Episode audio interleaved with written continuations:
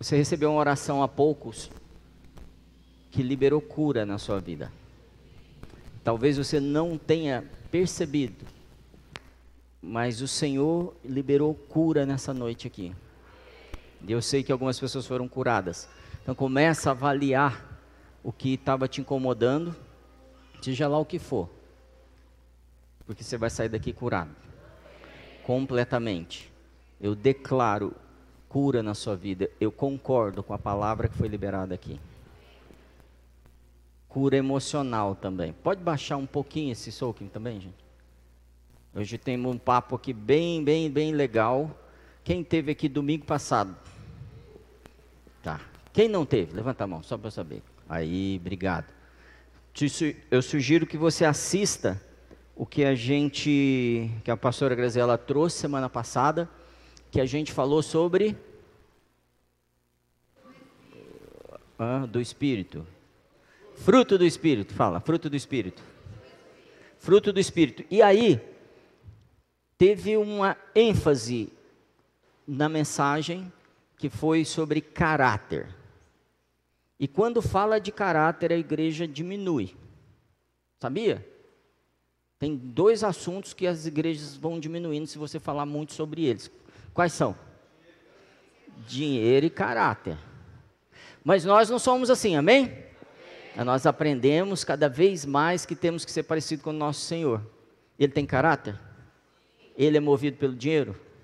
Não. Então a gente está aprendendo, aprendendo com Ele a ser como Ele é. Você quer isso? Então fica firme aí, presta atenção, que eu quero até começar com uma pergunta. Você é cristão? Se você não é, está nos visitando aqui hoje, fique tranquilo, isso não te faz diferente da gente, isso faz com que a gente te ame como todos os outros aqui, amém? Mas eu vou te perguntar de novo: você é cristão? Porque eu vi que teve gente com em dúvida. Vou perguntar a terceira vez: você é cristão? Sim. Ah, bom, aí fica mais fácil. Como eu sei que você é cristão? Como eu posso saber que você é um cristão? Você tem um documento da carteirinha, carteirinha da igreja com o pastor assinou? Não. Você tem um adesivinho de peixinho no seu carro? Doeu, né? Porque a gente acha que se eu pregar aquele adesivo ungido no meu carro, eu viro crente modelo, nem, nem vou xingar mais os outros no trânsito. E eu vejo toda hora gente xingando no trânsito. Um dia eu fiz uma brincadeira com, não vou dar muita pista quem era, não. E eu fiquei segurando essa pessoa no trânsito. Quase que eu apanhei. E era outro pastor. Não daqui, tá bom? Acontece ou não acontece? Então, como é que eu sei que eu sou cristão? Não é pelo adesivo, a gente já descobriu aqui. Não é pela carteirinha. Não é porque eu carrego uma Bíblia debaixo do braço. Não é porque minha mãe é cristã. Não é porque eu vou à igreja. O que, como é que as pessoas, como é que o mundo pode perceber que eu sou cristão? Essa pergunta é fácil. Pelo fruto. Como é que se conhece uma árvore? Pelo fruto. E a gente esquece disso muitas vezes, eu estou falando aqui como parte desse, dessa igreja que às vezes esquece, que é pelo fruto que eles vão saber que eu sou parecido com o meu Senhor. Então, fruto é importante? O quanto nós nos preocupamos, que nós anotamos lá, estou dando fruto, estou dando fruto, sabe assim, como, como eu faço com o meu dinheiro? Você não controla seu dinheiro? Todo dia eu vejo o que, que eu gastei, vou colocando, fazendo um, uma planilha, montando todos os custos que eu tive, os investimentos que eu faço. Não é assim? Esse é o certo? Financeiramente? Controlar? Sim ou não? Medir se eu estou avançando ou não? Se eu gastei mais do que devia? Não devo? Se eu ganhei mais esse ano do que o ano passado? Sim ou não? Será que nossa vida natural é mais importante que a nossa vida espiritual? Eu acho que não. Eu acho que a nossa vida natural, ela logo, logo vai sofrer uma grande transformação e a nossa vida espiritual vai dominar completamente nossa vida natural. Se você ainda não crê nisso, você precisa ler quais são os planos do Senhor. Lá em Jeremias 29, 11, né? Fala que ele sabe os planos, né? Ele tem planos para a gente. E esses planos são os planos certos. É o que eu acho. Você concorda comigo ou não? Então você concorda com Deus também, que eu estou concordando com Ele. Então em Mateus 12, 33, diz assim: Considerem, fala, considerem. O que, que quer dizer considerem, gente? O que, que quer dizer considerem? Pare, dê atenção a isso, avalie isso, compare isso com o restante. Esse considere quer dizer tudo isso. E aí ele está falando assim: considerem uma árvore boa dá bom, uma árvore boa dá bom fruto, uma árvore ruim dá fruto, pois uma árvore é conhecida por seu fruto. Então, embasando toda essa abertura que eu trouxe aqui, nós seremos conhecidos por nossos frutos. Há um, um ruído no evangelismo que diz que quando eu aceitei Jesus, eu fui salvo, ok? E a partir daí eu não preciso fazer mais nada, porque a salvação não é pelas obras. Salvação é pelas obras? Não. Então eu não preciso fazer mais nada, porque eu fui salvo. Se você teve no Souza aqui, vai ficar mais fácil para você trazer isso à memória. Se eu tenho a salvação e não faço mais nada, como é que o mundo me vê? Como salvo ou como não salvo? Como não salvo, porque eu não tenho fruto de uma pessoa salva. É importante que o mundo veja Cristo em mim. E como o mundo pode ver Cristo em mim? Através do que eu falo, fala, através do que eu falo. É isso mesmo? Através do meu sucesso profissional, sucesso familiar, do meu sucesso como youtuber. Como é que o mundo vai imitar Cristo? Vendo o meu fruto. Paulo fala assim: sejam meus imitadores, como eu sou Paulo tinha fruto? Então, fica essa ênfase. O quanto eu estou hoje fazendo a contabilidade dos meus frutos. Se você quiser falar só o fruto, porque a Bíblia fala do fruto, tudo bem. Mas faça a contabilidade do fruto do Espírito na sua vida. E se a gente pedisse para você anotar agora, e, ah, posta lá no Instagram, ranking de frutos desse ano comparado ao ano passado. Ranking de frutos desse mês comparado ao do mês passado. Ele aumentou ou diminuiu? Ranking, ranking de fruto de quando eu me converti. Comparado a esse, essa semana. Como está o seu ranking de fruto? Por que, que eu estou trazendo isso? Porque o fruto é importante. Não para que você seja salvo, mas o fruto é importante para que você faça a obra que é, é, é, é sua, é sua, seu dever. Vamos ver isso? Vamos ver pelo menos o que, que é fruto, porque muitas vezes eu não sei o que, que é fruto. Tem fruto e tem dons na Bíblia. Você já estudou isso aqui, amém? Então abra sua Bíblia em 1 Coríntios 12. Abriu? 1 Coríntios 12, verso 8, a partir do verso 8 a 11, diz assim: Por quê? A gente está entrando em listas, tá bom? Fala listas. Listas, listas são importantes. Porque a um é dada mediante o que? O Espírito, fala o Espírito. A palavra de sabedoria a outro, segundo o mesmo Espírito. A palavra de conhecimento a outro, o mesmo Espírito. A fé a outro, no mesmo Espírito, dons de curar, a outro operações de milagres, a outro, profecia, a outro, discernimento de espíritos, a um, variedade de línguas, a outro, capacidade de interpretá-las. Mas um só é o mesmo Espírito, realiza todas essas coisas, distribuindo-as, repete comigo, como lhe apraz. Como lhe apraz.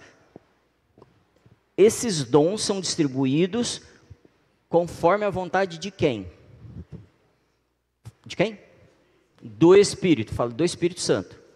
Ele decide como vai ser distribuído.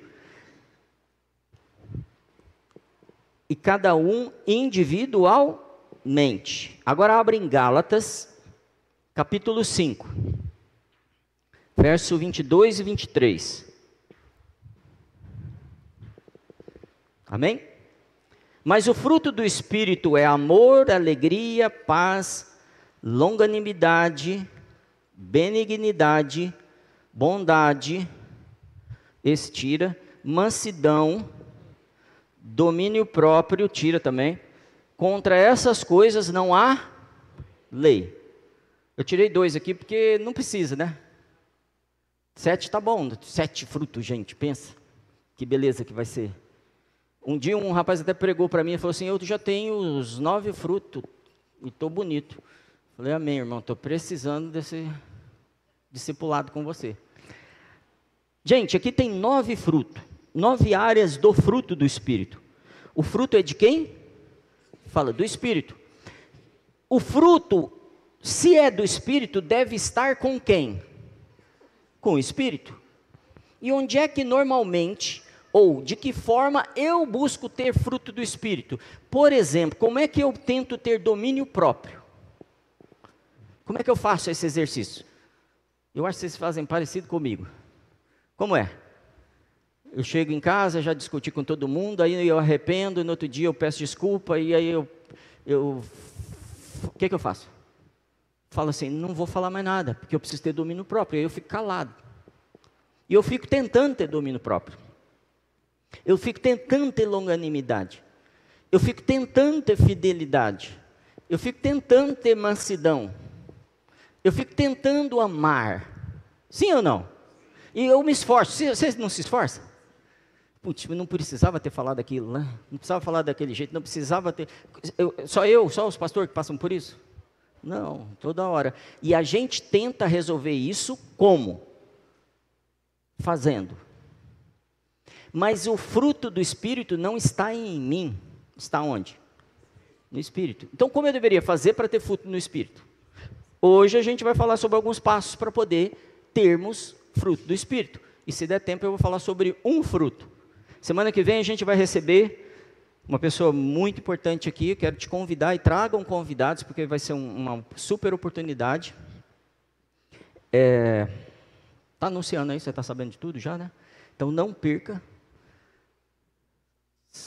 Sábado tem Ohana, domingo nós vamos ter um culto muito especial com alguém que participou, inclusive, da fundação do Dunamis. Então, aproveite. Como surgem os frutos? Como surge o fruto do Espírito em mim? O dom eu já entendi que está com o Espírito Santo. Então, para surgir fruto em mim, o que, que deveria acontecer? Quem deveria fluir em mim? O Espírito Santo. Então, eu preciso do Espírito Santo, eu preciso conhecê-lo. A gente já falou aqui que ele não é um, uma gaveta, um arquivo, uma, um lugar que eu pego as minhas emergências, mas é uma pessoa. Então, para eu ter algo, aprender algo com uma pessoa, o que, é que eu faço? Vou até ela. Aqui a gente fala muito discipulado, mas até hoje a gente confunde um pouco o que é discipulado. O discipulado, muitas vezes, parece que é eu falar as coisas ou eu é, fazer uma reunião. E não é. Discipulado é eu seguir o meu discipulador. O discipulado é eu fazer as perguntas que precisam ser respondidas. Faz sentido? Então, se eu não consigo ter essa essa busca com o meu discipulador, provavelmente eu não vou acessar o que ele tem para mim. Se eu não tenho uma busca com o Espírito Santo para ele responder para mim, não o que eu quero, não do jeito que eu penso, mas o que ele pensa, provavelmente eu não tenha fruto. Porque ele, ele é necessário que ele flua. A Bíblia fala que ele é igual um rio, não é? E que de você fluiria um rio. Então ele é fluido. Ele é algo que precisa passar por mim, me tomar completamente. E aí eu começo a experimentar o, o fruto do Espírito. O fruto do Espírito não vem pelo esforço, senão muitos intelectuais teriam todos os frutos e até mais.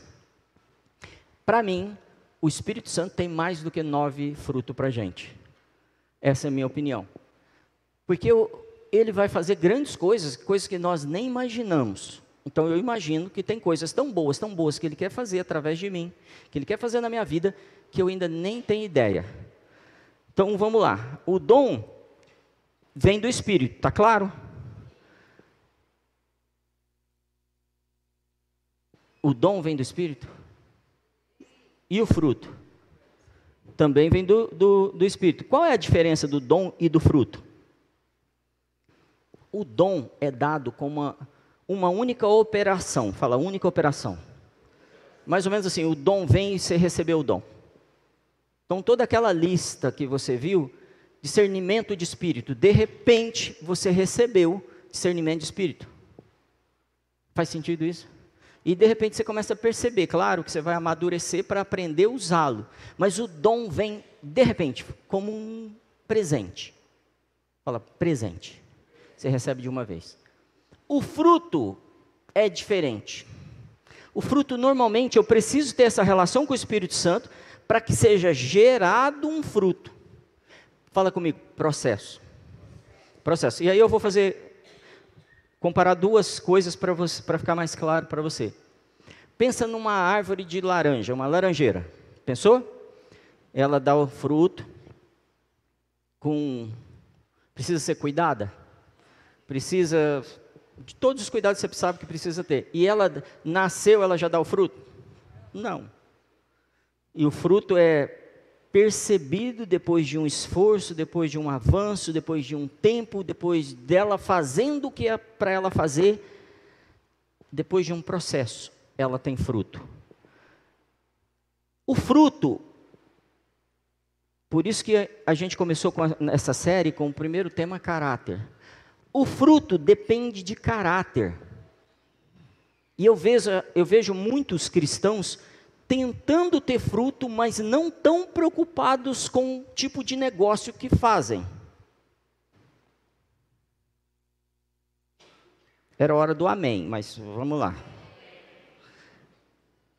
Muita gente preocupada em ter fruto, falando de fruto, mas não está preocupado com a maneira que trata a família. Maridos, esposas, e vai, tá? Muita gente preocupada com o fruto, que demora, amém? Mas não está preocupado com a maneira que. Pensa aí, alguma coisa. Que depende de caráter. O caráter vai. É, é como se fosse um condutor para que o fruto possa surgir. O caráter de Cristo em nós é como se fosse um portal, um portão. Sem esse caráter, o Espírito Santo está preocupado em me dar fruto? Sem um caráter de Cristo? Sim ou não? Então analise você, assista de novo a pregação de semana passada e fala assim, cara, eu preciso consertar alguma coisa? Faz essa pergunta. Eu preciso consertar alguma coisa? Tá ruim de pergunta, né? Eu preciso consertar alguma coisa? É para você perguntar para você. Tem alguma área do meu caráter que precisa de Cristo. Se tem, esquece, esqueça os frutos. E preocupe-se com o quê? Com o caráter. Porque a partir do momento que eu começar a tratar meu caráter, o Espírito Santo opera alterando meu caráter e agora eu posso ter fruto. Porque eu posso ter fruto sem o Espírito Santo e sem caráter. Já já eu vou te contar o que, que acontece quando eu tenho esse fruto. Eu posso ser longânimo sem Deus, gente. Eu posso ser benigno sem Deus. Eu posso ser manso sem Deus. Mas esse fruto não permanece. Se você está anotando, anote isso, porque isso é uma chave, isso é um princípio bíblico. Você vai ver muitos cristãos fazendo um monte de coisa legal e normalmente eles vêm cobrar depois: ah, mas eu fiz isso, mas eu fiz isso, mas eu fiz. Porque eles não fizeram como fruto, porque não tinha amor, por exemplo. Mas eles fizeram no braço, naturalmente. Fizeram com seu intelecto. Talvez você já tenha feito várias vezes isso. Por isso que às vezes eu falo, a gente pensa assim, ah, mas a igreja precisava ter feito isso para mim, minha esposa precisava ter feito isso para mim, porque eu fiz aquilo. Isso é benignidade? Isso é bondade? Não. Isso é só troca. Parece bondade, parece benignidade, mas é só troca. Eu faço para que alguém faça de volta para mim. É o caráter de Cristo? Não. Está ficando fácil agora? Está tranquilo também, né? Para mim está difícil. Então, compare assim, uma árvore de laranja. Fala, uma árvore de laranja. Eu tenho que esperar ela dar o fruto? Tenho que cuidar? Tenho que investir? Eu posso esperar a maçã dela? Não. E uma árvore de Natal, do outro lado. A árvore de Natal são os dons. Você pede, ele te dá o presente, você pega e vai embora com o presente. Já viu a árvore de Natal? Crente acho que nunca viu, né? A árvore de Natal é uma árvore assim, tipo um pinheiro e embaixo as pessoas põem as caixinhas de presente. Já viu? Só para saber que isso. E aí, normalmente, eh, tem uma, uma lenda que o Papai Noel traz essas, esses presentes. Então, as crianças, quando são pequenas, elas ficam sonhando com o um presente. O que, que elas fazem? Escreve cartinha, fala, escreve cartinha. Elas pedem. Porque o dom é para pedir. Por isso que eu estou fazendo essa analogia. Não estou estimulando nada, não, viu? E aí, quando eu ve, chego no Natal e eu vejo o presente, eu pego ele, já é meu. Esse é o dom. Mas o fruto não é desse jeito. Não adianta orar, Senhor, me dá longanimidade, me dá bem. Não dá. Esse é fruto do relacionamento com o Espírito. E leva tempo.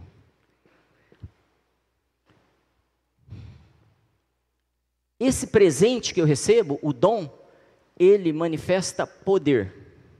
Fala, poder. O fruto manifesta caráter. Essa, eu, como cristão, preciso das duas coisas? Sim, preciso de poder, preciso de caráter. Esse, essa é a chave para eu saber se eu estou fazendo só por um presente ou não se eu estou fazendo só para o meu benefício ou não. É olhar para o meu caráter. Muitas vezes nós entendemos que o fruto são atos de simpatia. Fala atos de simpatia. Não é atos de simpatia. O fruto é um ato de entrega. Porque nós muitas vezes pensamos que eu vou ter fruto porque as pessoas vão reconhecer que eu sou frutífero. As pessoas vão reconhecer que eu sou manso. E eu estou pensando em mim. Então, o fruto verdadeiro, ele sempre vai ser um resultado de uma entrega. O fruto não é para a gente. Como o dom também não é, sabia? Pode operar na gente, pode beneficiar a gente. Normalmente o fruto nos beneficia. Mas o fruto não é para mim.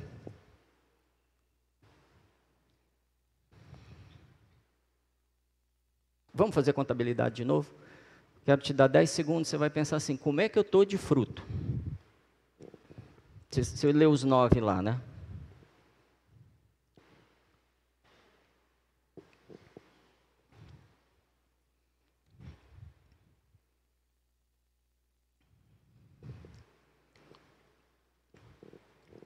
Repete comigo assim: a frutificação custa muito. Os dons são presentes. Aí eu vou trazer um, uma, um princípio para você. A frutificação é permanente. o, o tempo todo você vai precisar do fruto que você que foi gerado em você. O dom ele cessa. Se, se há um dom de cura e não tem ninguém mais doente, ele opera? Não. Não tem necessidade. Mas o fruto, ele é usado no relacionamento, relacionamento constantemente. Muitas vezes nós buscamos os dons porque buscamos poder. Então abre em Coríntios, 1 Coríntios 13, de 8 a 10. Vamos ver a respeito de um dom, de um fruto. O amor nunca falha. Mas havendo profecias, serão aniquiladas, havendo línguas cessarão, havendo ciência desaparecerá, porque em parte conhecemos e em parte profetizamos. Mas quando vier, vier o que é perfeito, repete comigo. Quando vier o que é perfeito, então o que é em parte será aniquilado. O que é em parte é o que ele está falando aqui, são os dons. E vamos ser sinceros, a gente busca mais dom ou mais fruto? Você vê mais gente falando assim, não, mas eu sou o, o, eu sou pastor. Não, não, mas eu sou. Pensa em qualquer dom. Eu sou um profeta. Não, mas eu profetizo. Não, mas. Ou você vê falando, pessoas falando assim, não, mas eu estou lutando para ser longânimo com a minha família. Qual dos dois é mais comum? A busca pelos dons do que pelo fruto. E a notícia que eu tenho para te dar é: isso não me chama atenção. Saber que você profetiza, ou saber que você discerne espírito, ou saber qualquer coisa disso não chama atenção. Mas quando eu vejo um homem ou uma mulher manso, mansa, isso mexe comigo, porque isso vai ficar. Quando eu vejo alguém que ama, isso muda minha atenção para aquela pessoa. Por quê? Porque eu sei que ela tem algo que não falha. Fala, não falha. Não falha. O amor não falha. O amor é um fruto? Sim? Amém. O amor é o principal fruto de todos. Outro dia eu estava conversando com a irmã, ela, a gente falando sobre quais dos ministros estão em, é, é, em posição prioritárias ali. E agora eu queria trazer o fruto. O fruto acontece a mesma coisa. O primeiro fruto, o mais importante que nós devemos ter é o amor. Fala, amor. Amor. E o amor muitas vezes é mal entendido por nós. E eu queria te pedir para prestar bastante atenção, porque eu sei que você já ouviu várias pregações sobre tipos de amor, não já ouviu? E aí a gente fica ainda agindo como se fôssemos, se o amor fosse um sentimento. Muitas vezes a gente faz isso. Como cultivar um fruto, o fruto? Abre em Timóteo, 2 Timóteo 2,6, por favor como cultivar um fruto. A gente está falando em especial do amor, tá? O lavrador que trabalha deve ser o primeiro a gozar dos frutos. Isso é um princípio bíblico. Se o lavrador é o primeiro a gozar do fruto, quem é o lavrador em mim? É difícil isso? Quem é o lavrador na minha vida? Quem é o agricultor? Vou ajudar, tá, tá, dica. Quem é? Deus, fala Deus. Por que, que, que eu devo dar fruto então? Quem é a primeira pessoa que deve usufruir do fruto que há em mim? Deus. Então a primeira coisa que eu preciso entender é que eu dou fruto, não, não é primeiro por minha causa, mas primeiro pelo agricultor. Por aquele que vem me tratando, cultivando fruto em mim através do espírito dele. Quando um lavrador trabalha, ele trabalha pouco? Não. Ele acorda cedo? Quatro da manhã ele está em pé antes do sol nascer, é assim, não é? E aí ele vai para o campo, ele começa a cuidar das plantinhas dele, ele cuida para não faltar água, ele aduba, ele poda, ele. Não faz assim? Ele tira as pragas, ele vai. É o nosso Deus? Será que ele já está trabalhando na gente faz tanto tempo? esperando o fruto da gente? Porque às vezes eu penso que o fruto é só para que eu tenha um relacionamento melhor com as pessoas, porque eu seja mais, mais bem visto na igreja. Não. O fruto primeiro é para Ele. A mansidão, domínio próprio, benignidade, bondade, fidelidade, é por causa dele. É porque eu faço parte dele e eu preciso dar fruto conforme ele dá fruto. E eu vou te dar agora quatro ações para produzir fruto do Espírito em sua vida. Quem quer? Quatro ações, tá bom? A primeira, anota aí: estudar a palavra. Se você não é um estudante profundo da palavra, dificilmente você vai dar fruto. Porque o agricultor opera em mim através da palavra. O primeiro, então, qual que é? Então, a palavra é a base de toda provisão para a nossa vida. Toda provisão, tudo que você precisa está na palavra. A palavra, inclusive, diz assim: sem pão o homem pode viver? Pode ou não? Mas sem a palavra ele vive? Não. Então ele compara. A gente gosta de pão, concorda? Com, com carne, com hambúrguer. Então, a gente ama, mas ele está falando assim: sem isso você pode viver. Mas sem a minha palavra você está morto. É, segundo Timóteo 2,15, abre rápido, vamos ler um pouquinho de Bíblia. Procura apresentar-te a Deus o que? Aprovado, como obreiro que não tem do que se envergonhar, que maneja bem o que? Falar a palavra de Deus. Então, para eu ser um obreiro, eu preciso do quê? Ser um, uma pessoa que conhece profundamente, que maneja bem, profundamente o quê? A palavra de Deus. Aí eu quero te fazer uma pergunta. Talvez o fruto que você está buscando tanto não está acontecendo porque você ainda não tem uma vida com a palavra. Se não tem, dá para ajustar hoje. Essa semana você pode começar a ter uns, uns frutos já, coisas acontecendo na sua vida, porque a palavra te liberta. A palavra pode te transformar. E agora você está sabendo que a palavra também gera fruto em você. É, dois. Tempo de oração, repete comigo. Tempo de oração. Ouvir Deus, não é falar, tá bom? Eu, eu, outra coisa que me incomoda muito, a gente vai orar e o povo não para de falar. Quando a gente vai orar, a gente precisa ouvir Deus, fala ouvir Deus. Então, se você tem meia hora de oração, fala dez minutos.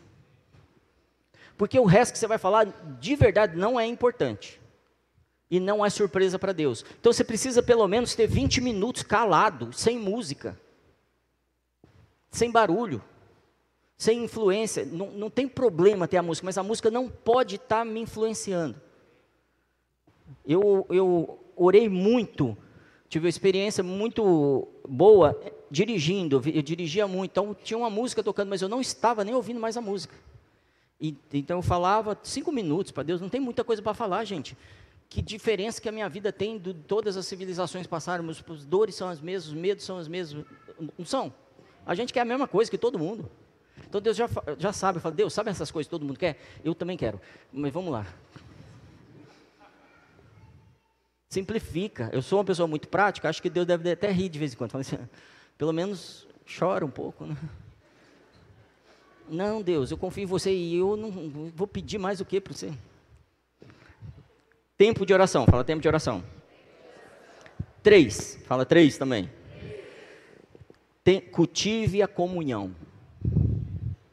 Cultive a comunhão. Não era para pular, não, mas tudo bem. Cultive. O que é cultive a comunhão? Já que vocês estão lendo, responde para mim. O que é cultivar a comunhão? É ser igreja, é relacionar, é boa parte do que você precisa ser tratado é o seu irmão que vai te tratar, aquele chatão. Eu sei que você lembrou dessas pessoas que você ficou pensando agora aí. Eles são chatões mesmo, mas são eles que vão te tratar. Sabe aquela pregação que o pessoal fala das pedras de Davi que ficaram lá raspando, tal, tal, tal? E, já ouviu, né? Que ele pegou cinco pedras lisas, que as pedras ficavam no rio, que é o espírito, e elas se alisando, fala alisando, tirando as cascas. E aí elas ficam lisinhas. Talvez se a pedra não fosse lisinha, é isso que os pregadores falam, que na hora que Davi jogasse, talvez tivesse alguma alteração, variação e o, e o gigante não tinha caído. Não sei, tá bom. Só, mas como analogia é muito legal. Porque realmente vocês me lapidam. Vocês dão muito trabalho.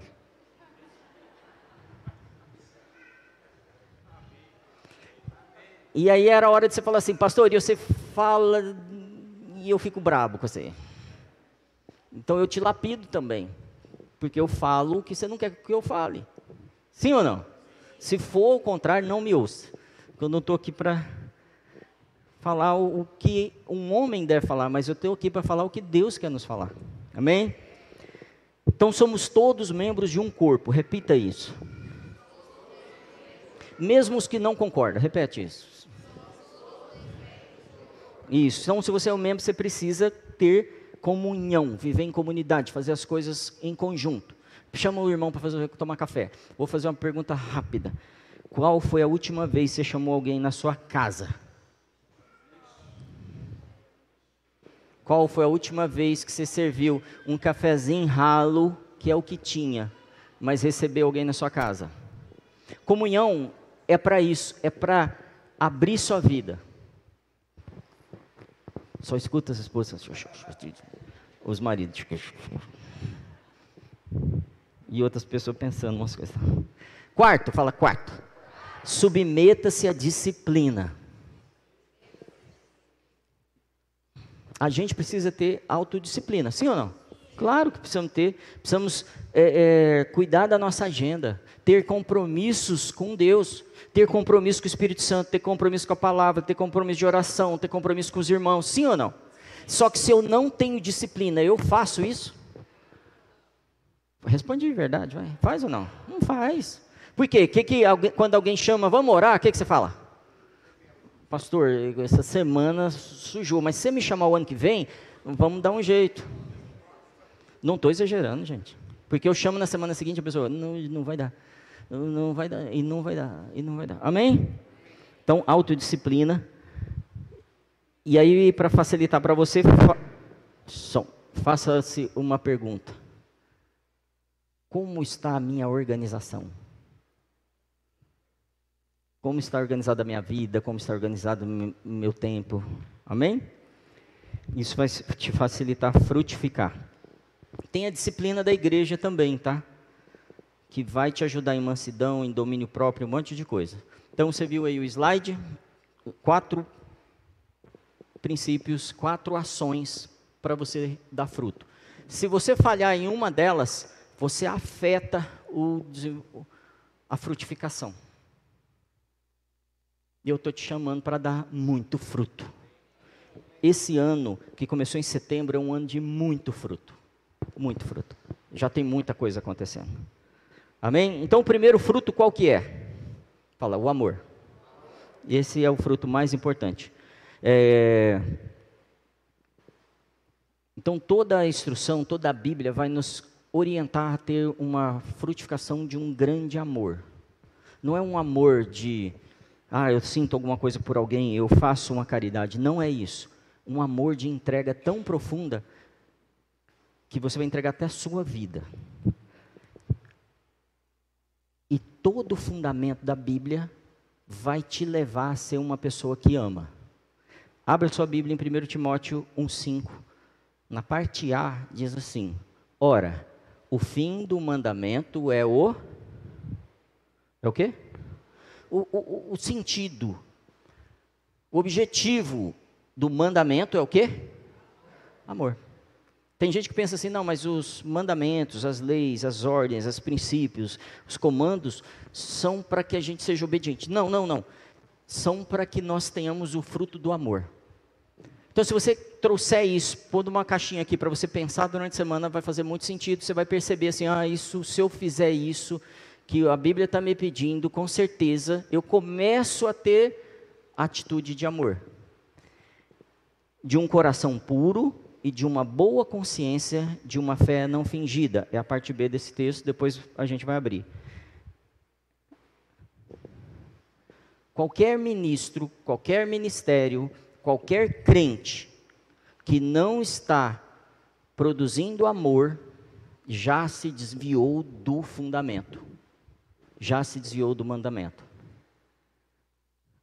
Então, eu devo prioritariamente dar fruto de amor? Sim. E aí eu vou te ajudar aí mais rápido então. Abre aí em 1 Timóteo 1, de 3 a 7, e a gente vai falar de discussões infrutíferas. Não ensinem outra doutrina, nem se deem a fábulas ou a genealogias intermináveis que mais produzem questões de edificação, mais que produzem, produzem questões do que edificação de Deus, que consiste na fé. Assim o faço agora. Ora, o fim do mandamento é o amor, de um coração puro e de uma boa consciência e de uma fé não fingida, do que desviando-se alguns se entregaram às vãs contendas querendo ser mestres da lei e não entendendo nem o que dizem, nem o que afirmam. Vou resumir o texto. Dentro da igreja tem uma galera que está tão preocupada com os fundamentos, com ensinar, com discutir, com defender suas teses, que não dá tempo de amar. Mas eles são, eles dominam as escrituras. Pastor, mas você falou que preciso ter ser manejar bem, ser profundo nas escrituras para ter amor. Sim, mas eu preciso tratar o que? O caráter.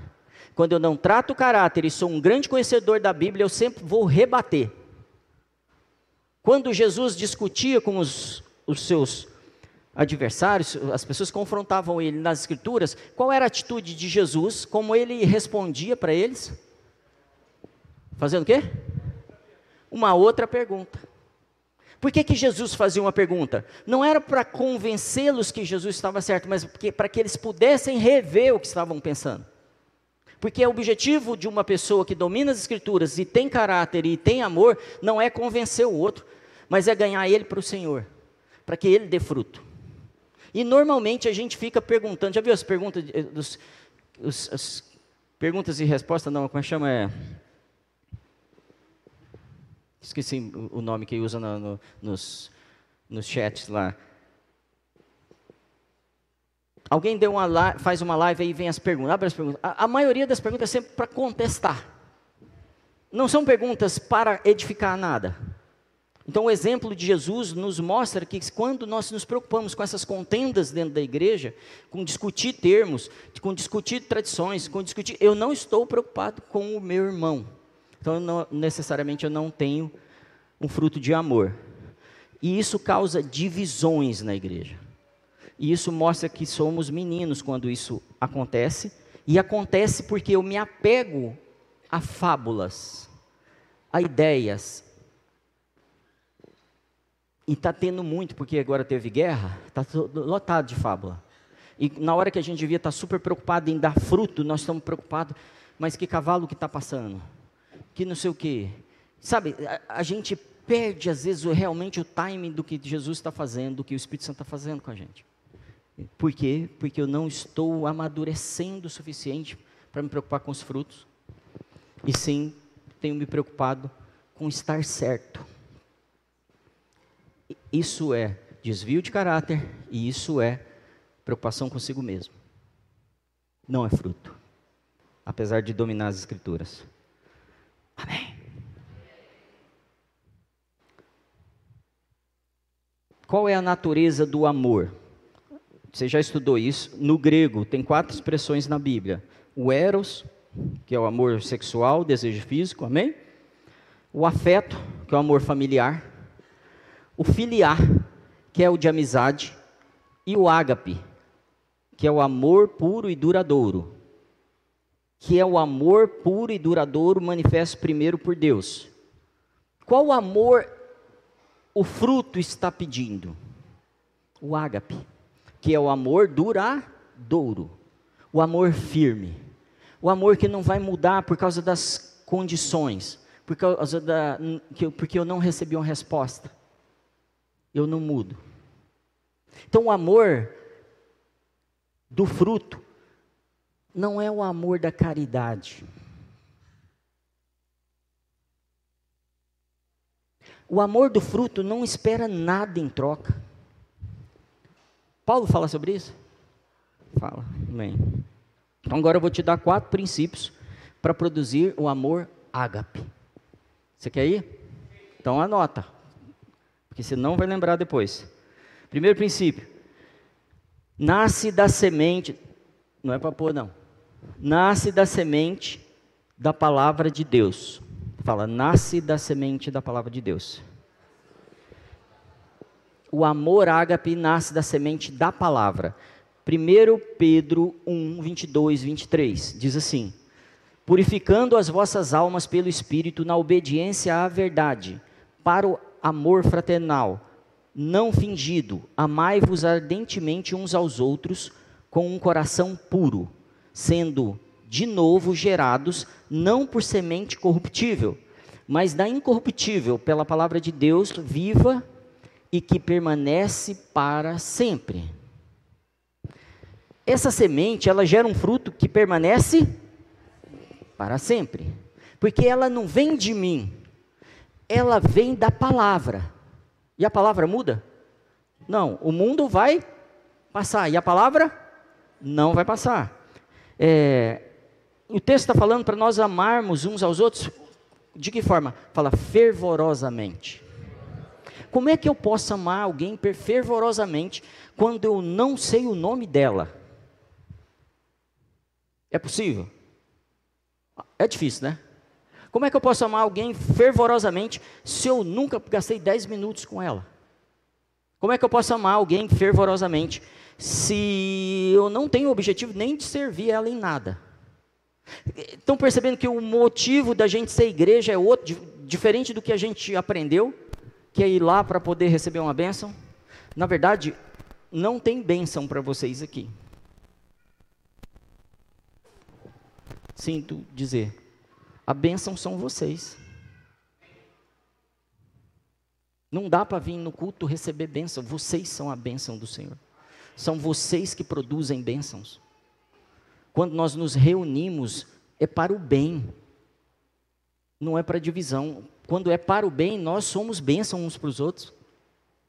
Esse é o seu papel e é o meu papel, da mesma forma aqui. É, 1 João 4, 7, 8 diz assim: Queridos amigos, amemos uns aos outros, porque o amor vem de Deus. Fala, amor vem de Deus. Quem ama é filho de Deus. Repete isso. De novo. Ficou uma perguntinha na cabeça aí? Com essa frase? Fica, não fica? Quem não ama? Não sei, você que está falando. E, e quem ama conhece a Deus. Isso quer dizer que quem não ama não conhece a Deus, porque quando eu o conheço, eu trago ele, a vida dele. Então, o amor é um indicador de quem é filho e de quem, de quem anda com Deus. Quem não ama, não conhece, pois Deus é amor. Então, se esse é o principal fruto, e eu não estou conseguindo vê-lo na minha vida, eu preciso hoje tomar uma decisão. Não é se você fala bem, se você faz bons negócios, não é isso que ele está falando. Ele está falando uma única coisa: qual é? Amor.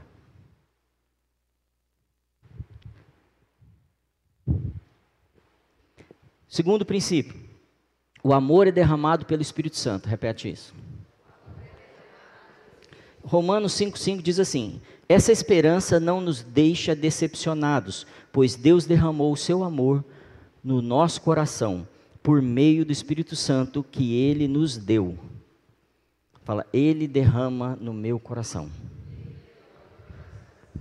O Espírito Santo derrama amor no meu coração. Então ele pega o amor e derrama no meu coração. E se meu coração é de pedra, o que, que acontece? Não vai acontecer nada. Então eu preciso trabalhar o meu caráter, trabalhar a minha submissão, trabalhar o meu interesse para poder, para quando esse amor é derramado, ele tenha Resultado: existem sementes que o Espírito Santo joga, que Jesus jogou e que não vão germinar? Sim, da mesma forma é o amor. Muitas vezes é derramado em nossa vida e nós não percebemos e ele não gera nada. Nós até esquecemos que ele nos amou, que ele entregou sua vida, que ele morreu no madeiro, que ele derramou seu sangue, que ele deixou a sua condição de ser Deus e se fez homem como eu e você que ele se humilhou, que ele foi cuspido, que ele tomou chicotadas, que ele foi machucado, que ele levou um, um furo no, na lateral, Nós esquecemos que ele morreu, que ele foi enterrado. Nós esquecemos que ele demonstrou todo o amor por nós. Esquecemos ou não esquecemos? Esquecemos, porque na hora que eu tenho que tomar uma decisão, eu não considero o amor dele na minha vida. Então, muitas vezes, o meu coração não tem sido deixado esse amor que o Espírito Santo está derramando tomar conta de mim. Hoje à tarde eu fui tomado pelo amor do Senhor num determinado momento lá, e aí eu estou falando de provocar até sensações. Você deve ter sentido isso também muitas vezes na sua vida. Que era. Não, não, aquele momento fala assim, eu, eu, falava assim: Deus, não tem mais nada que eu, que eu possa fazer. Só me fala para onde eu tenho que ir, porque eu não quero mais nada. Tem, tem nada que tenha valor como esse amor que você derramou em mim agora. Essas experiências são só uma amostra do que Ele está proposto a fazer com a nossa vida. Por isso que nós vamos ter paz, longanimidade, benignidade, bondade. Tudo isso nós teremos se nós deixarmos que Ele nos ame. E aí eu não preciso fazer força, porque eu vou ver meu irmão e falo, irmão, eu preciso que você experimente o que eu estou experimentando. E aí eu começo a transbordar amor para ele. E junto com o amor vem o quê? Fala. Você sabe não? Bondade. Então todos os que são nascidos de novo têm que ser reconhecidos por isso, não por causa do adesivo do carro mas porque são pessoas que transbordam, porque são pessoas que entregam suas vidas. Essa é a característica do cristão. Essa é a característica dos pequenos Cristo. Essa é a característica do povo do caminho. Essa é a característica dos filhos de Deus. Essa é a característica daqueles que foram alcançados com tão grande amor. Eles amam o tempo todo. Mas eles amam qualquer pessoa. E aí ele não precisa saber o nome da pessoa, ele já está amando. Ele já está disposto a fazer algo por ela. Ele não está fazendo porque ela tem necessidade financeira, emocional. Não, ele está fazendo porque ele a ama. É maior do que qualquer necessidade. Maior do que suprir qualquer necessidade. Três. Cultivar esse tipo de amor requer a minha vontade. Fala, requer a minha vontade precisa ser intencional. A gente está habituado a falar assim: ah, mas eu não estou sentindo. Fala, não estou sentindo. Estou sentindo nada, não está acontecendo. Não, não, não. É uma decisão. Não é tintir nada, não. É, eu vou fazer. Eu estava é, ministrando para o Camp essa semana. Aí eu falei, abre aí no livro de Atos. Por que, que o livro de Atos chama Atos? Porque não é o livro do pensamento. Fala, não é o livro do pensamento. Aí você fala, ah, entendi. O livro do Atos quer dizer que é porque tem atitude. Somos nós, amém? Quatro. O amor é expressado com ação. É entregando as nossas vidas. Pode pôr. Ah, já pôs, né? Bom, está adiantado, hein? Abra então sua Bíblia em João 15, 12 a 13. Diz assim: O mandamento é este: amem uns aos vocês já sabiam, hein? Como eu amo vocês. Ninguém tem mais amor pelos seus amigos do que aquele que dá sua vida por eles. O que, que Jesus está esperando de nós quando ele dá esse recado? Ó, ninguém tem mais amor do que aquele que dá sua vida pelo outro. Ele está esperando que eu faça o quê? Que eu dê minha vida. Então, revisão: nasce da semente da palavra de Deus o amor é derramado pelo Espírito Santo, amém? Cultivar esse tipo de amor requer a minha vontade. Se eu não deixar, não vai acontecer. E o amor é expressado com ação, não é um sentimento. Por último, o Senhor quer que você usufrua do, do fruto. O agricultor é o primeiro que vai usufruir. Mas você, como trabalhador nessa nessa seara, nessa grande colheita, você vai usufruir de muita coisa. Quando você começar a amar, cada vez mais Ele vai derramar amor em você e você vai poder usufruir desse amor. Quanto mais você for parecido com Cristo, mais satisfeito, mais completo, mais paz você tem. Então sempre o amor vai te, desculpa, o, o fruto vai te beneficiar. o fruto está acontecendo em você. No mínimo, no mínimo, as pessoas vão glorificar a Deus por sua causa. Isso vai acontecer muito, eu, eu vejo isso acontecer em muitas vidas. Então, em 2 Timóteo, a gente leu, né? O lavrador que trabalha deve ser o primeiro a gozar dos seus frutos. Fala, o Senhor quer me abençoar. Ele quer te fazer prosperar, Ele quer te fazer uma bênção, Ele quer é, liberar o favor dele na sua vida, mas você precisa decidir se você quer deixar. Você precisa decidir se você vai transformar isso em ação, em atitude.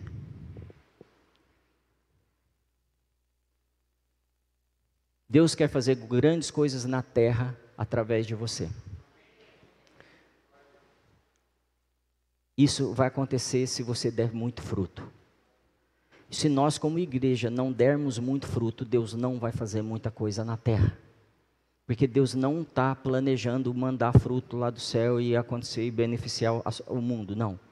Ele está esperando que, que os filhos maduros, fala, filhos maduros, se manifestem.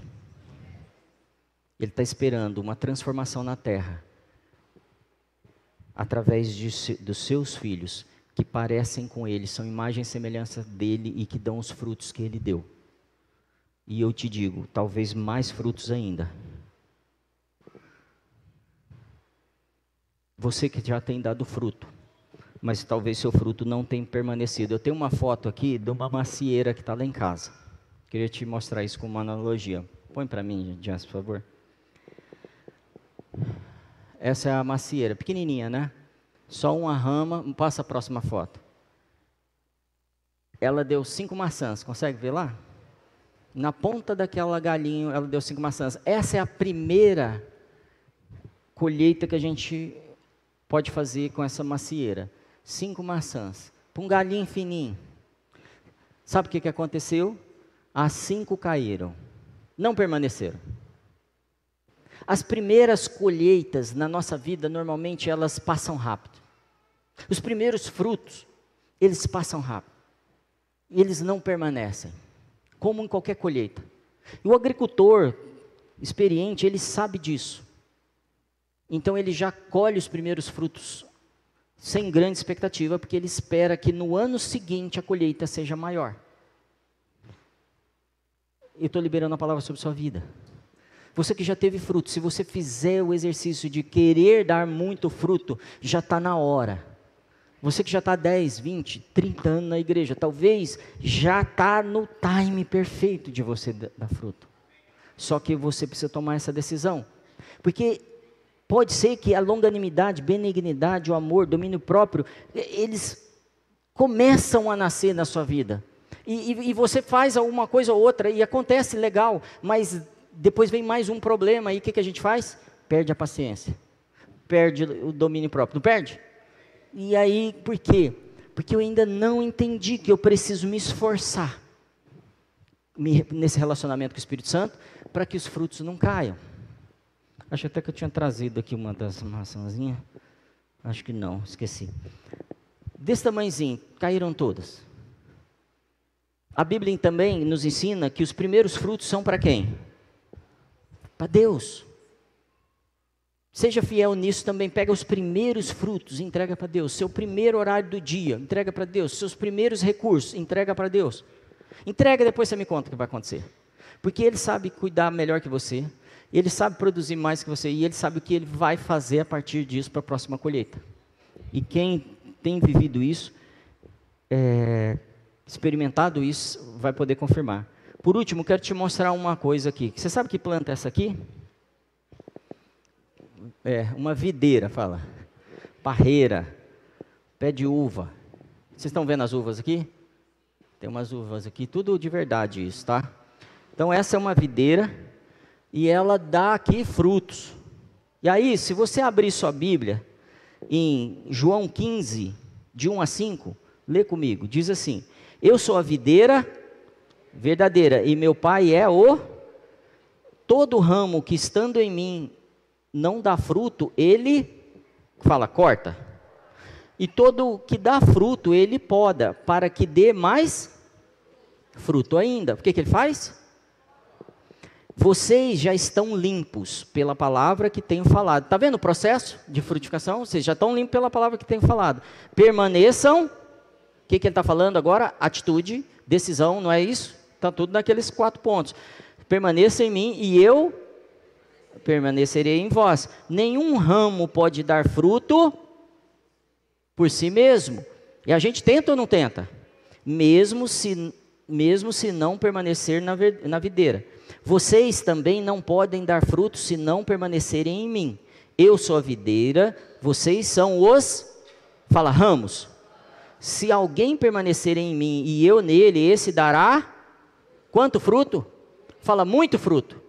Então qual é o, o exercício para dar muito fruto? Permanecer nele.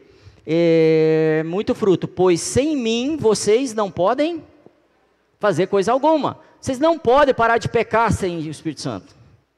Vocês não podem ser bons sem o Espírito Santo. Vocês não podem ser longânimos sem o Espírito Santo. Não é um exercício mental. É um exercício de obediência, submissão ao poder daquele que tem poder para ressuscitar os mortos. Muito mais para transformar uma área da nossa vida. Se alguém não permanecer em mim, verso 6, será como o ramo que jogado fora é, é jogado fora e seca. Tais ramos são apanhados, lançados ao fogo, queimados. Se vocês permanecerem em mim e minhas palavras permanecerem em vocês, pedirão o que?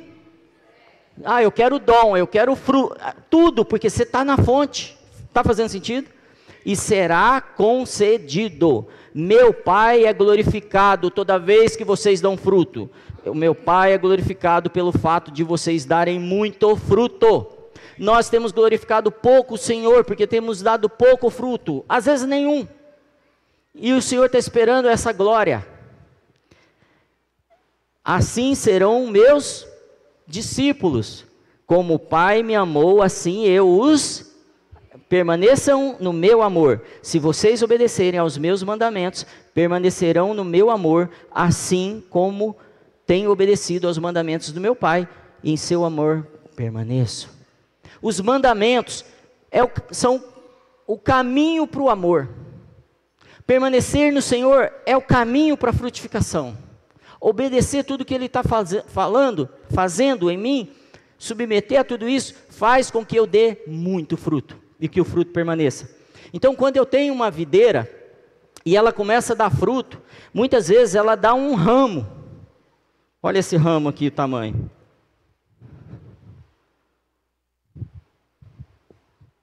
dá um ramo desse tamanho, talvez maior. E naturalmente o ramo sai da videira e corre o chão. Na verdade, o texto, quando fala assim, corta, lá, pode pôr a primeira parte desse texto de João 15, vai falar assim: quando a videira não dá fruto, o texto é eu levanto, não é eu corto, originalmente.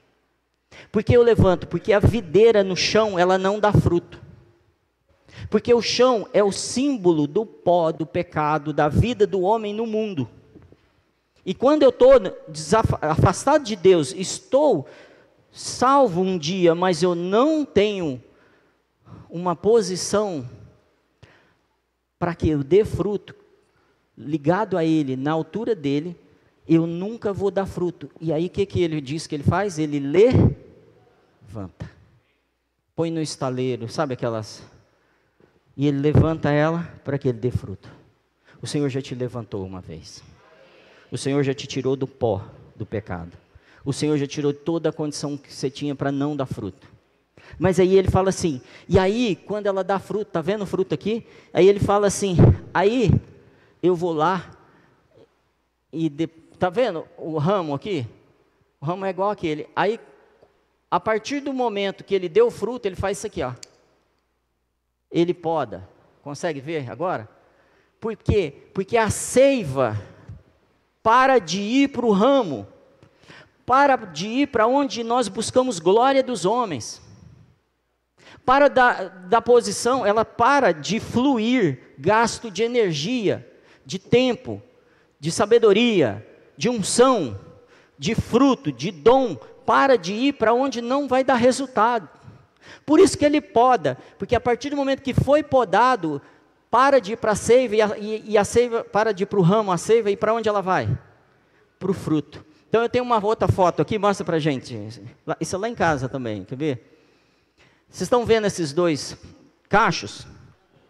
O de lá eu não podei, de propósito. Eu, eu acabei de podar e tirei a foto.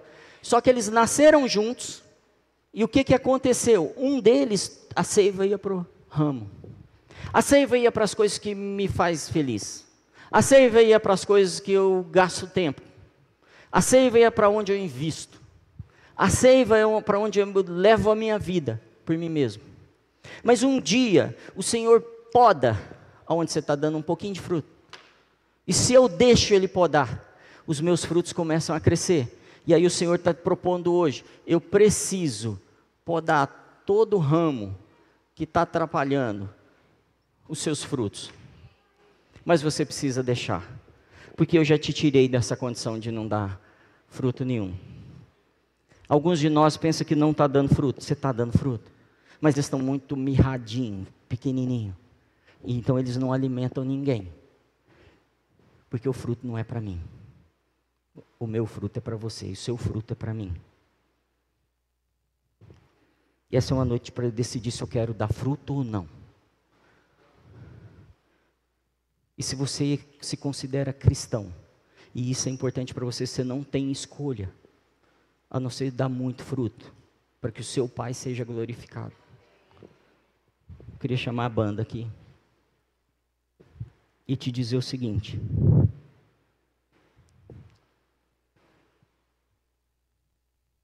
O Senhor quer fazer grandes coisas na sua vida. E só tem uma pessoa atrapalhando, não é o diabo. A gente precisa parar de querer ser uma igreja assim, ó, para o mundo ver. E a gente precisa começar a ser uma igreja para o mundo se alimentar dela. Uma igreja que as pessoas vêm e bebem o vinho dessas uvas, o vinho da alegria, o vinho do Espírito, e começam a se alegrar, e começam a sentir o cheiro da festa dos cristãos. Porque onde o Espírito está, ali há liberdade. Liberdade para você produzir muito fruto. Essa é uma palavra que você pode receber como acusação. Tipo, eu estou dando pouco fruto. E eu preciso ser sincero com você, eu acho que você está dando pouco fruto mesmo. Eu acho que eu estou dando pouco fruto. Eu acho que já era para estar tá dando muito fruto. Eu acho que era para o mundo estar começando a ficar impactado com o meu fruto, com o seu fruto. E eu estou disposto, se você quiser dar muito fruto, a caminhar com você, a fazer esses quatro passos com você, a ter comunhão com você, a me esforçar em relacionar com o Espírito Santo para poder te amar. Não está aqui no domingo para pregar para você, mas para te amar, para entregar minha vida por você. Mas para isso acontecer e a gente ter resultado, eu preciso que você faça o mesmo. para que a gente termine esse, esse ano que começou em setembro, falando: Eu dei muito fruto esse ano. O meu Senhor se alegrou porque eu dei muito fruto. Eu tirei tudo que me distraiu, que me atrapalhou do meu caminho. Tem algo maravilhoso que o Senhor quer fazer através de nós, como igreja aqui como just, eu quero ser bem específico. Tem algo maravilhoso. Está aí sobrando. Só que a gente está distraído. Muito distraído. A gente não está ensinando nossos filhos o que é para fazer na igreja. Por isso que a gente se distrai a gente não está ensinando nosso marido ou nossa esposa, orientando, explicando o que a gente está vindo fazer aqui. Por isso que a gente se distrai aqui. Você acha que você ainda tem muito tempo? Tempo disponível para gastar?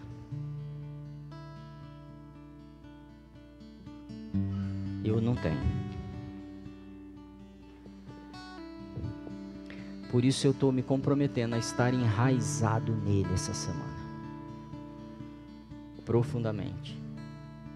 Porque eu conheço esse texto, eu conheço esses versículos que eu li para você há muitos anos, décadas. Mas eu não dou os frutos como o Senhor quer. Mas você já deu o fruto, pastor? Já. E você também. Sabe os frutos que precisam de dois homens para carregar um cacho? É esse tipo de fruto que o Just vai dar. A palavra que nós recebemos é que essa cidade será impactada pelo que a gente vai construir aqui. Só que primeiro a gente tem que construir aqui dentro, não lá para fora. E muitas vezes as pessoas estão esperando, na hora que acontecer lá fora eu vou acreditar. Não, vai acontecer a hora que você investir no seu irmão, a hora que você investir nessa igreja, a hora que você investir no ministério que está na sua vida. Mas investir profundamente, muito mais do que você investe na sua carreira natural. A hora que você investir no seu sua vida espiritual.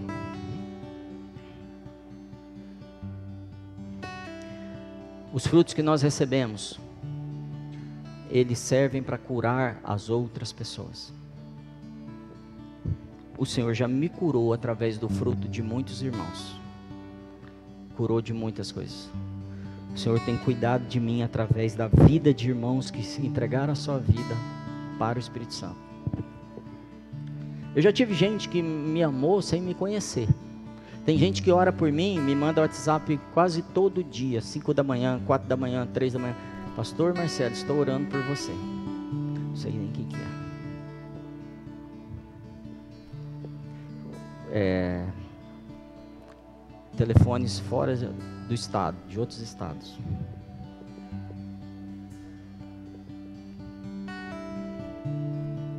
Salmos 1, 1 a 3 diz assim: Bem-aventurado o homem que não anda segundo o conselho dos ímpios, nem se detém no caminho dos pecadores, nem se assenta na roda dos escarnecedores.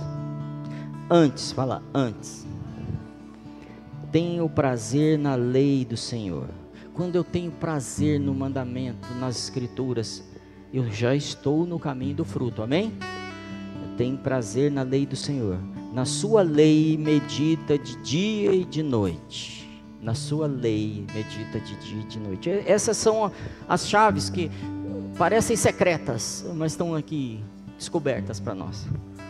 Pois será, fala, será esse homem que faz só isso aqui, será como árvore plantada junto a ribeiros de águas, a qual dá seu fruto no seu tempo.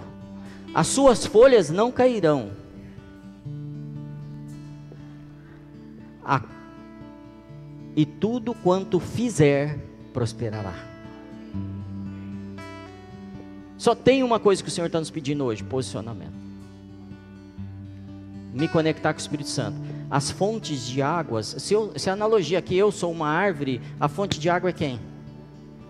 Fala Espírito Santo. Obrigado, Espírito Santo. Para mim, isso simplesmente é traduzido com uma palavra: bondade. A bondade de Deus nos pegou nessa noite aqui.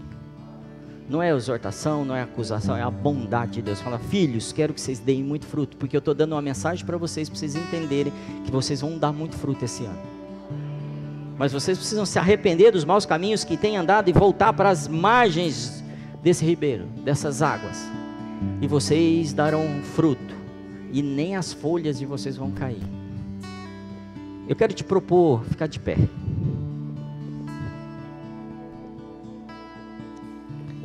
Pode pôr para mim Salmo 23. Eu quero que você leia comigo isso. Para entender o quão poderoso o Senhor fala conosco. Podemos ler junto? Um, dois, três e. O Senhor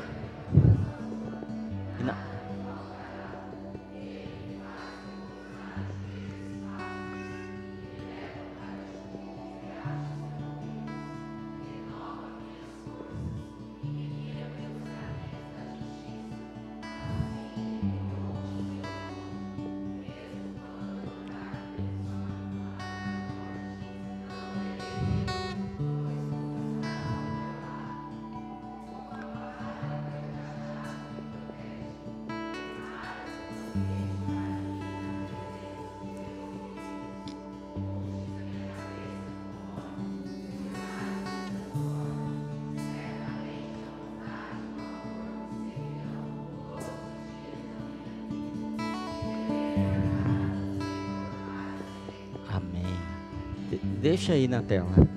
Certamente a bondade. Certamente a bondade. Farão o quê? Então declare isso. Certamente a bondade e o amor me seguirão. Certamente a bondade e o amor me seguirão.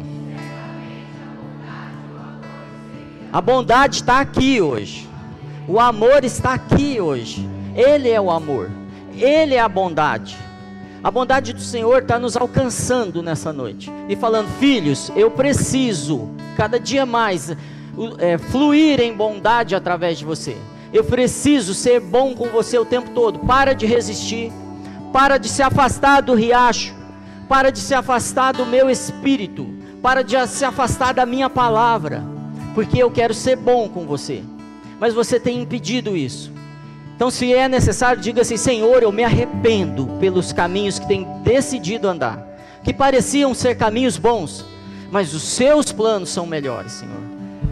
Senhor, nós nos arrependemos verdadeiramente, porque eu sei que a Sua bondade tem me seguido, Jesus. Eu preciso dizer isso.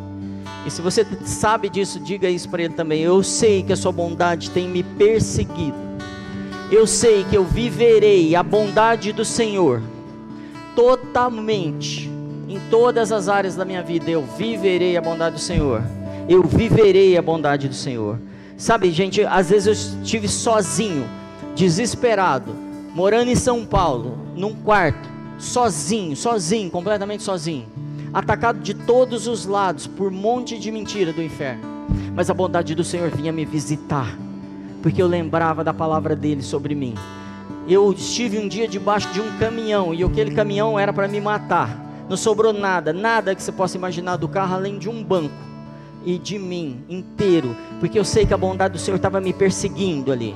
Eu sei que a bondade do Senhor está me perseguindo e no meu casamento, no, com os meus filhos. O Senhor está me perseguindo na minha carreira. O Senhor está me perseguindo por eu poder viver com essa igreja que eu estou vivendo para as pessoas que eu estou vivendo aqui, a bondade do Senhor está nos perseguindo, e ela tem nos seguido a cada passo que nós fazemos. Só que eu às vezes atrapalhei a bondade, então eu estou fazendo o caminho de volta hoje e falando, Senhor, eu me rendo à Sua bondade, ao Seu amor, para que eu possa ser bom e ame também como o Senhor me ama. Eu me rendo a Ti, eu me rendo ao que o Senhor é eu me rendo, eu me entrego. Feche seus olhos se precisar, mas diga para Ele: Eu me entrego, Senhor, eu me entrego, eu me entrego, eu me entrego. Senhor, eu reconheço a Tua bondade quando as crianças me olham, Senhor. Eu reconheço a Tua bondade como quando eu vejo que o que os meus pais fizeram na minha vida, a Tua bondade no que a minha família faz por mim, a, minha, a Tua bondade me sustentando a cada dia, para que eu não passe fome. O Senhor, na verdade, tem me colocado em águas mansas, em pastos verdes, tem colocado uma mesa na presença dos meus inimigos, Senhor, porque a tua bondade e o teu amor têm me perseguido, e nessa noite eu quero receber isso totalmente. Por isso eu me rendo, eu me rendo, eu me rendo porque tu és fiel com tua palavra. Eu me rendo aos teus mandamentos, eu me rendo aos teus comandos. Tu és fiel, Senhor, tu és fiel. Tu és fiel, Senhor, o tempo todo. O tempo todo. O Senhor é tão bom, Senhor. Todo o tempo o Senhor é tão bom, é tão bom, é tão bom, é tão bom. O Senhor é bom, Senhor. Com todo o meu fôlego eu digo: Tu és bom, Tu és bom, Tu és bom, Senhor, Tu és bom. Tu... Yes,